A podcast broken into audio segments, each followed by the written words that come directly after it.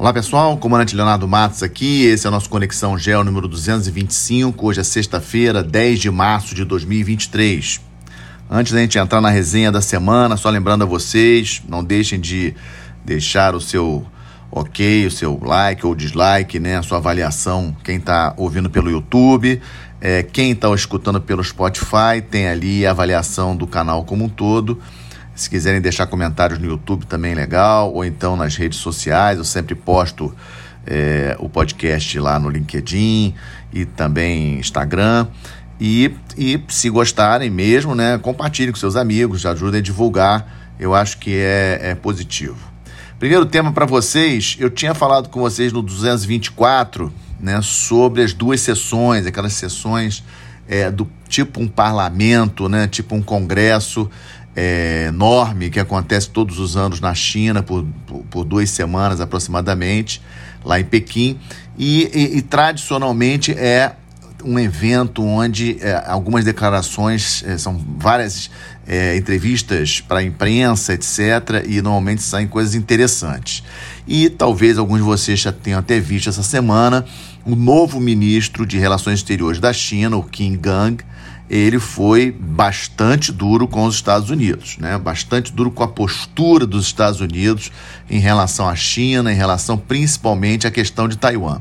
E eu tirei uma coisa interessante do que ele falou é, para passar para vocês, aqueles que não, não leram essa notícia, né?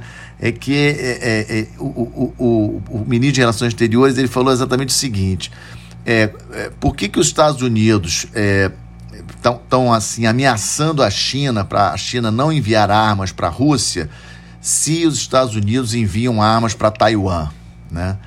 Então assim é obviamente é coerente, né? É, como já sempre falei, previsto na Constituição é, chinesa que Taiwan faz parte é, da China, é uma província rebelde, é um sem sombra de dúvidas um ponto importantíssimo, é, mas né, outras questões hoje são prioridades para a China. A China está com problema na economia, precisa voltar a crescer. É, saiu agora, essa semana, nessa, nessas reuniões, é, a previsão, né, a ideia de crescimento da China esse ano para 5%. Lembrando que ano passado era esse o valor, 5% de crescimento, e só cresceu 3%. Né? E também a questão séria da, da, da, a questão da crise demográfica da China, né? Também já tive a oportunidade de falar aqui para vocês, a China diminuiu de tamanho, né? A população chinesa diminuiu em 2022. A população já, é, digamos assim, com uma, uma média de idade alta, essa é uma das preocupações. E também foi anunciado essa semana o aumento no orçamento de defesa da China, 7,2% para 225 bilhões de dólares. Essa é a cifra oficial, mas muitos think tanks aí do, dos Estados Unidos principalmente acham que esse valor não é, não corresponde à realidade. Então, é, os Estados Unidos, obviamente, faz o seu papel de ficar fustigando ali a, a China, sabe que a China é o seu grande competidor, sua grande ameaça para a posição de liderança dos Estados Unidos, mas não pode esquecer da economia é, americana, inflação né, e crescimento da economia com, logicamente preocupado com as eleições presidenciais de novembro de 2024. Então, eu não acho que a China vai invadir Taiwan agora, até porque Taiwan também tem eleições presidenciais em 2024. O que a China vai tentar fazer é apoiar o partido de oposição em Taiwan, que é um partido que é, se coloca bem claramente contra qualquer tentativa de é, declaração formal de independência de Taiwan. Né? Taiwan formalmente nunca se declarou independente da China, uma coisa né, estranha, né? mas é assim que o povo taiwanês quer, para não criar confusão com, com a China. É, e esse partido de oposição, o Kuomintang, é, tem chances de vencer as eleições presidenciais em Taiwan ano que vem. Acho que é nisso que a China vai apostar em relação à questão de Taiwan. Vai continuar fazendo exercícios militares, etc., mas ela vai mirar é, é, efetivamente na eleição para presidente lá em Taiwan em 2024. E os Estados Unidos vão continuar é, também criticando a China, etc., mas de olho também na questão, nas questões internas e, obviamente, no conflito lá na Ucrânia. Segunda parte do nosso Conexão de hoje, um tema interessante, alguns de vocês me pediram já para falar sobre isso algumas outras vezes, o tal do grupo é, de é, guerrilheiros, né? grupo privado, digamos assim, é, o Wagner Group, né? aquele grupo russo né? É, que está combatendo na guerra da Ucrânia, especificamente ali na região de Donbass, né? nesse momento em torno da cidade de Bakhmut. E é, essa semana me surpreendeu uma declaração gravada em vídeo do, do presidente do, do grupo Wagner, né, que é o Yevgeny Prigozhin, é, e o Prigozhin reclamando de não ter, não, estar recebendo munição que tinha pedido para Moscou para poder é, tomar Bakhmut é, completamente. É, ou seja, muito estranho essa declaração do Prigozhin, porque o Prigozhin ele é muito ligado ao, ao presidente Putin.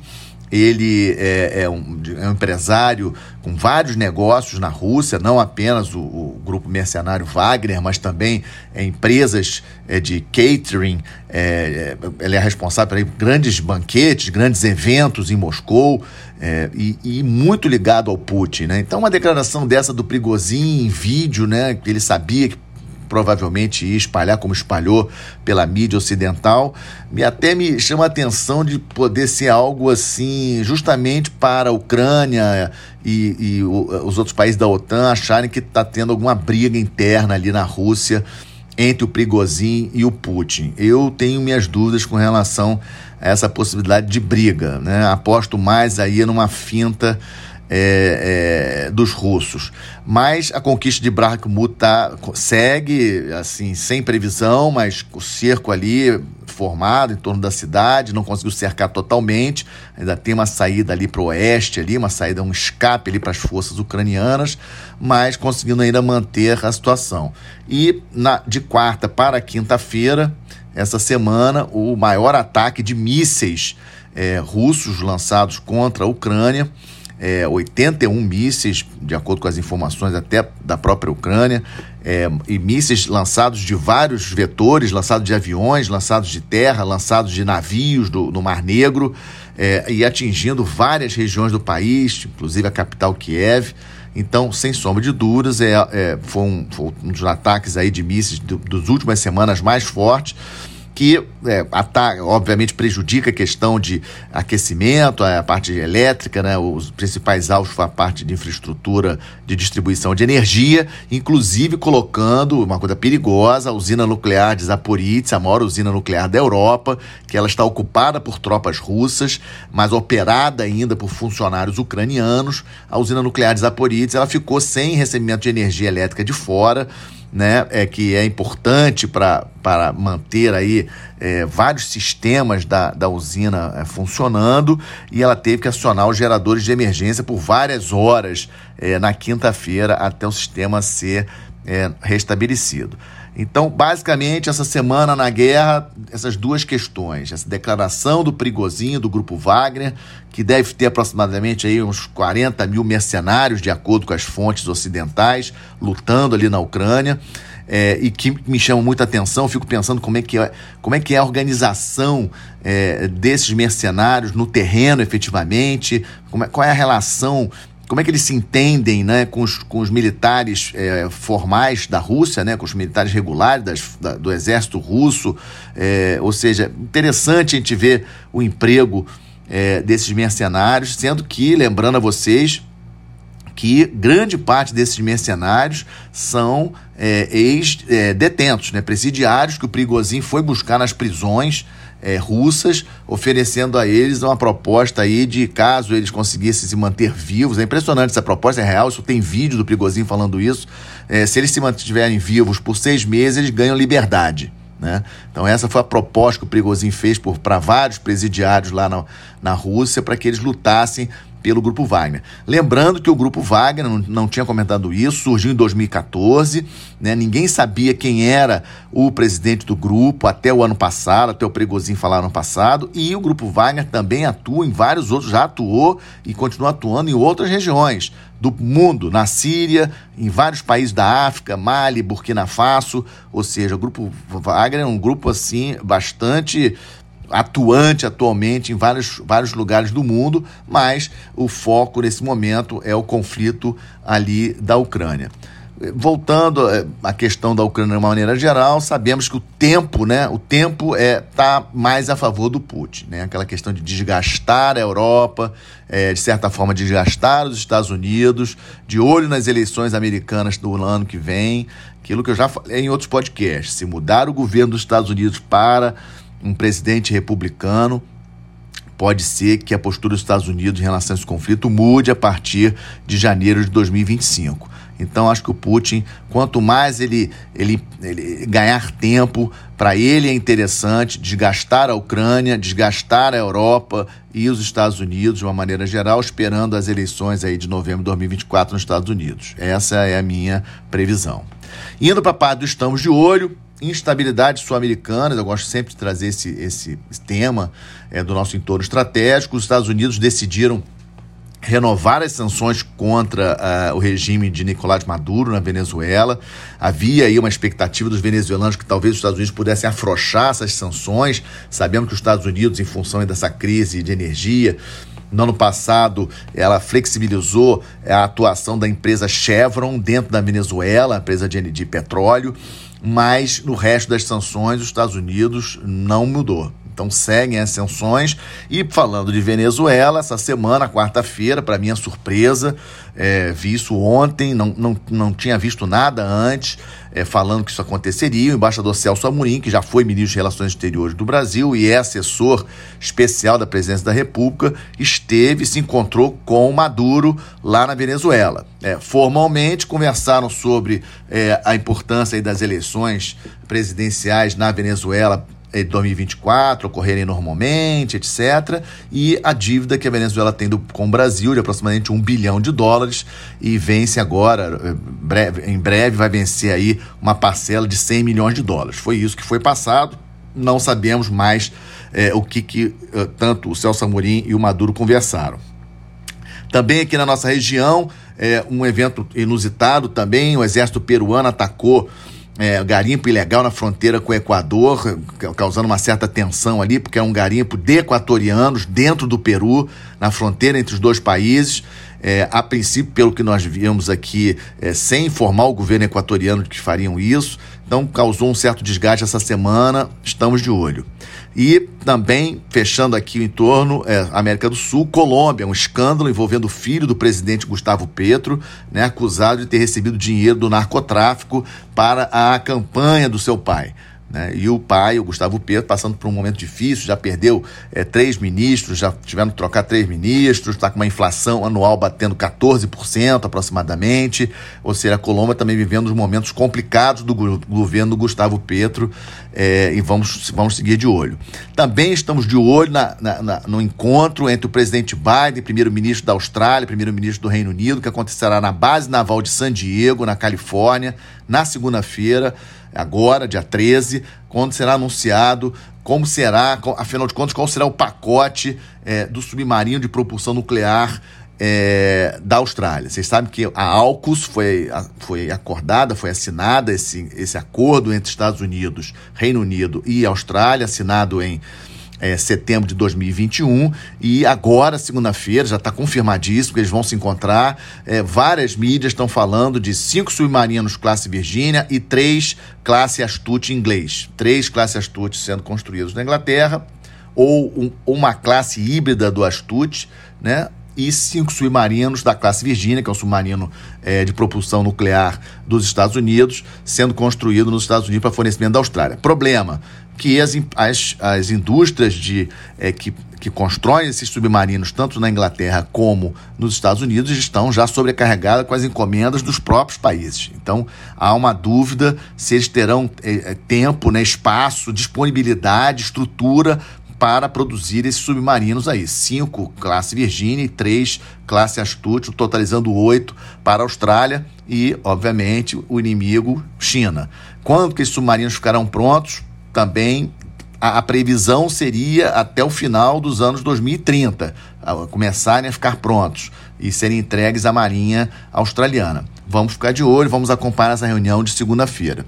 E fechamos, estamos de olho a questão das tensões internas de Israel. Essa semana vi uma coisa impressionante, uma notícia de que os pilotos é, de um, uma empresa aérea é, se recusando a levar o primeiro-ministro é, de Israel para uma visita à Itália por causa da questão da mudança é, é, da Constituição israelense em relação à Suprema Corte, ou seja, permitindo que o parlamento israelense possa eventualmente cancelar algumas decisões da Suprema Corte do país, uma quebra aí do regime aí de três poderes. E isso está causa, causando é, greves, mas assim, o que mais me chama a atenção, greves dentro, inclusive, do aparato de inteligência é, é, é, israelense e militar militares da reserva israelense dizendo que não vão comparecer a, a, próximas convocações enquanto isso não mudar, algo bastante inusitado. Né? E uma semana também complicada, nós já tínhamos falado de Israel na semana passada, das questões lá com os palestinos, visita do secretário de Defesa dos Estados Unidos, visita do chefe do Estado-Maior das Forças Armadas dos Estados Unidos a Israel, tudo essa semana, a gente sempre fica né, pensando o que, que eles foram fazer exatamente essa semana lá em Israel, o que sai na, na mídia de uma maneira geral, que foram falar justamente dessa situação interna de Israel, mas a gente sabe que o alvo, o Irã, é o grande alvo de, dos Estados Unidos e de Israel ali na, na região. O programa nuclear iraniano é sempre uma preocupação, estamos de olho. E fechando aí, sempre uma boa notícia, a assinatura no último final de semana do Tratado do Alto Mar né? Uma, dizem, a gente pode avaliar que o Tratado do Alto Mar, talvez o último, é, último acordo é, nessa área envolvendo aí meio ambiente e preservação do meio ambiente desse padrão foi o, o Acordo do Clima de Paris de 2015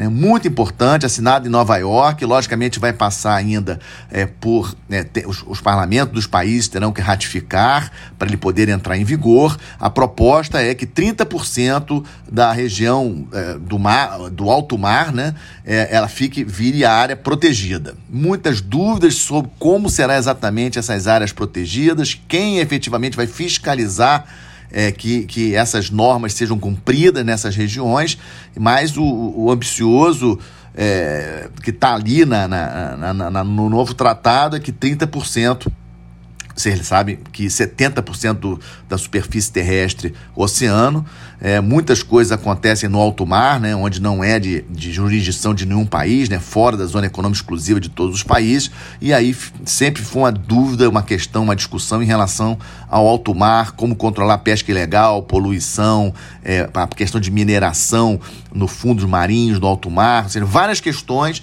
que o tratado tá, é, vem, vem, trazendo, mas tem que entrar em vigor e é, o desafio maior criar 30, é, 30, todo esse espaço do alto mar, 30% dele criar, virar área marítima protegida até 2030. Vamos ver, tomara que dê certo, né? Importante para a preservação aí é, dos nossos oceanos. E é com isso que eu fecho nosso Conexão Gel 225, agradecendo sempre a atenção de vocês. Né? Até a próxima sexta-feira. Muito obrigado.